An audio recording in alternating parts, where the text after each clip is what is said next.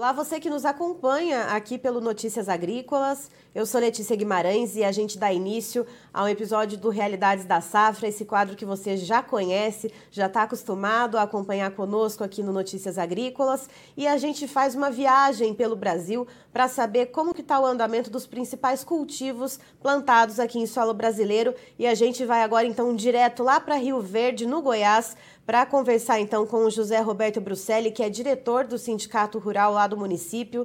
Seja muito bem-vindo, seu José. Bom dia, Letícia. Bom dia, amigos da Notícias Agrícolas.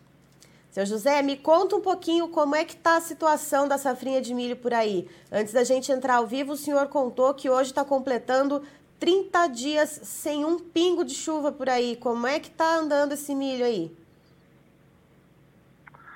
Pois é, Letícia, aqui nós tivemos um, um plantio normal, até uh, tivemos muita chuva na colheita da soja, uh, uh, tivemos um atraso até no plantio da safrinha na janela ideal, até que não, não foi fora da janela ideal, não, já, esse ano foi plantado até na janela ideal, porque foi muito chuvosa a, a colheita da soja, mas a gente conseguiu plantar o milho na janela ideal, que seria o mês de de fevereiro, né? De fevereiro. Então, mas esse ano a, tivemos o. Sempre temos aqui o advento da cigarrinha, que é essa cigarrinha e que ela provoca esse enfesamento vermelho e enfesamento pardo lá. E nós estamos com, com, com problema, tivemos problema de cigarrinha no começo e tal, as chuvas até normais, mas depois, agora, a, a, as chuvas aqui em Goiás costuma cortar no final do mês de abril. Só que ela cortou esse ano dia 11 de abril, dia 11, dia 12 de abril. Deu a última chuva na região. Ah, algumas áreas choveu aí uma chuva significativa, de mais de 20 milímetros, 30 milímetros, mas em outras regiões também foi, foi, ah, foi 5 milímetros, 6 milímetros. E, e de lá para cá nunca mais choveu. Então, a, a, o cultivo do milho na região sudoeste aqui, que engloba mais 1 milhão e 200 mil hectares, está tudo igual. Você pega desde Mineiros, Jataí, Santa Helena, aqui a Caiapônia, Montevidil, só a região do Planalto Verde está um pouquinho mais adiantada, porque é uma região que chove um, um pouquinho mais cedo e os produtores também acaba plantando um pouquinho mais cedo. Aí, então é o seguinte, quem plantou milho aqui até o dia 5, 6, 7 aí de, de, de fevereiro, vai colher não normal, mas razoavelmente bem. Mas foram poucas as, as pessoas que aconteceu isso aí. Quando você vai para o dia 15, você já tem perca significativa. Quando você passa do dia 15 em diante, aí é um desastre total. Ah, total. Quem plantou realmente do dia 25 de fevereiro para frente, tem áreas que não vai passar nem colhedeira. Então, ah, aqui ah, eu andei ontem mais de 100 quilômetros dentro, da região produtora, percebi e, e eh, conversando com produtores da região também, a, a notícia nossa aqui é que a perca talvez chegue a, a 40% da produção da região sudoeste de Goiás. Uhum. Então é uma perca muito significativa, já que, que nós viemos numa safrinha de milho ruim também do ano passado. Então são dois anos que repete a, as chuvas cortam mais cedo e deixa o produtor em situação, em, em situação difícil com é, referente à, à colheita da safrinha de milho. Ou seja, seu José, se a gente tem então essa condição de uma perda de cerca de 40% na produtividade, aí não só falando especificamente de Rio Verde, mas falando do sudoeste do estado do Goiás, uh, só pontuando para quem está nos assistindo, o senhor planta em outros municípios também, né? O senhor é aí diretor do Sindicato Rural de Rio Verde, mas tem uh, cultivos também em outras cidades aí ao redor. Uh, em anos que, que tudo dá certo, né, em que a gente não tem essa pressão por pragas, em que o clima colabora, quanto que se costuma colher em sacas por hectare aí em Rio Verde e na região? ano, em anos ótimos, você faz aí uma média de, de 130 sacos, mas esse ano é um ou dois anos por cada 10 anos. Em anos normais, aí é 100, 110 sacos, 100 sacos por hectare, de uma média geral, né?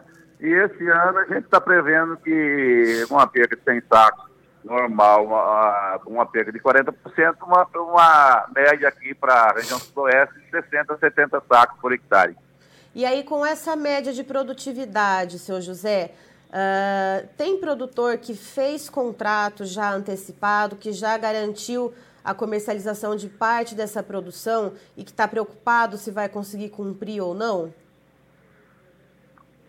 Tem sim, tem produtor que já vendeu antecipadamente. Não são muitos produtores que venderam antecipadamente, eu não saberia precisar, mas eu penso que uns 20% da safra da safra está vendida.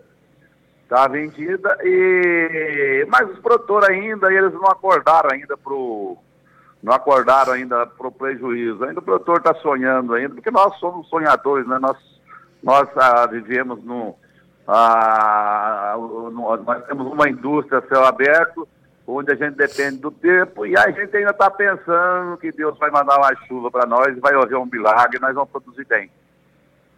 Certo. José, muito obrigada pela sua participação aqui com a gente no Notícias Agrícolas.